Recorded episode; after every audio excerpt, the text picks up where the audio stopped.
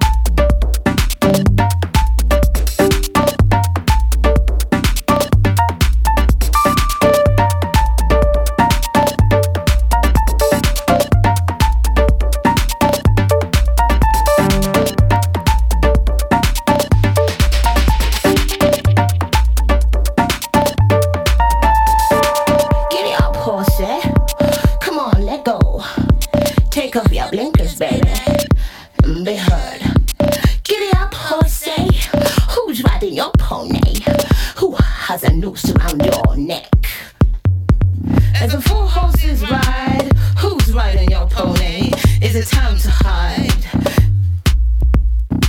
Cause if you really ask yourself, you know you've been deceived by diamonds and dollars. Who's riding your pony? Honey pony.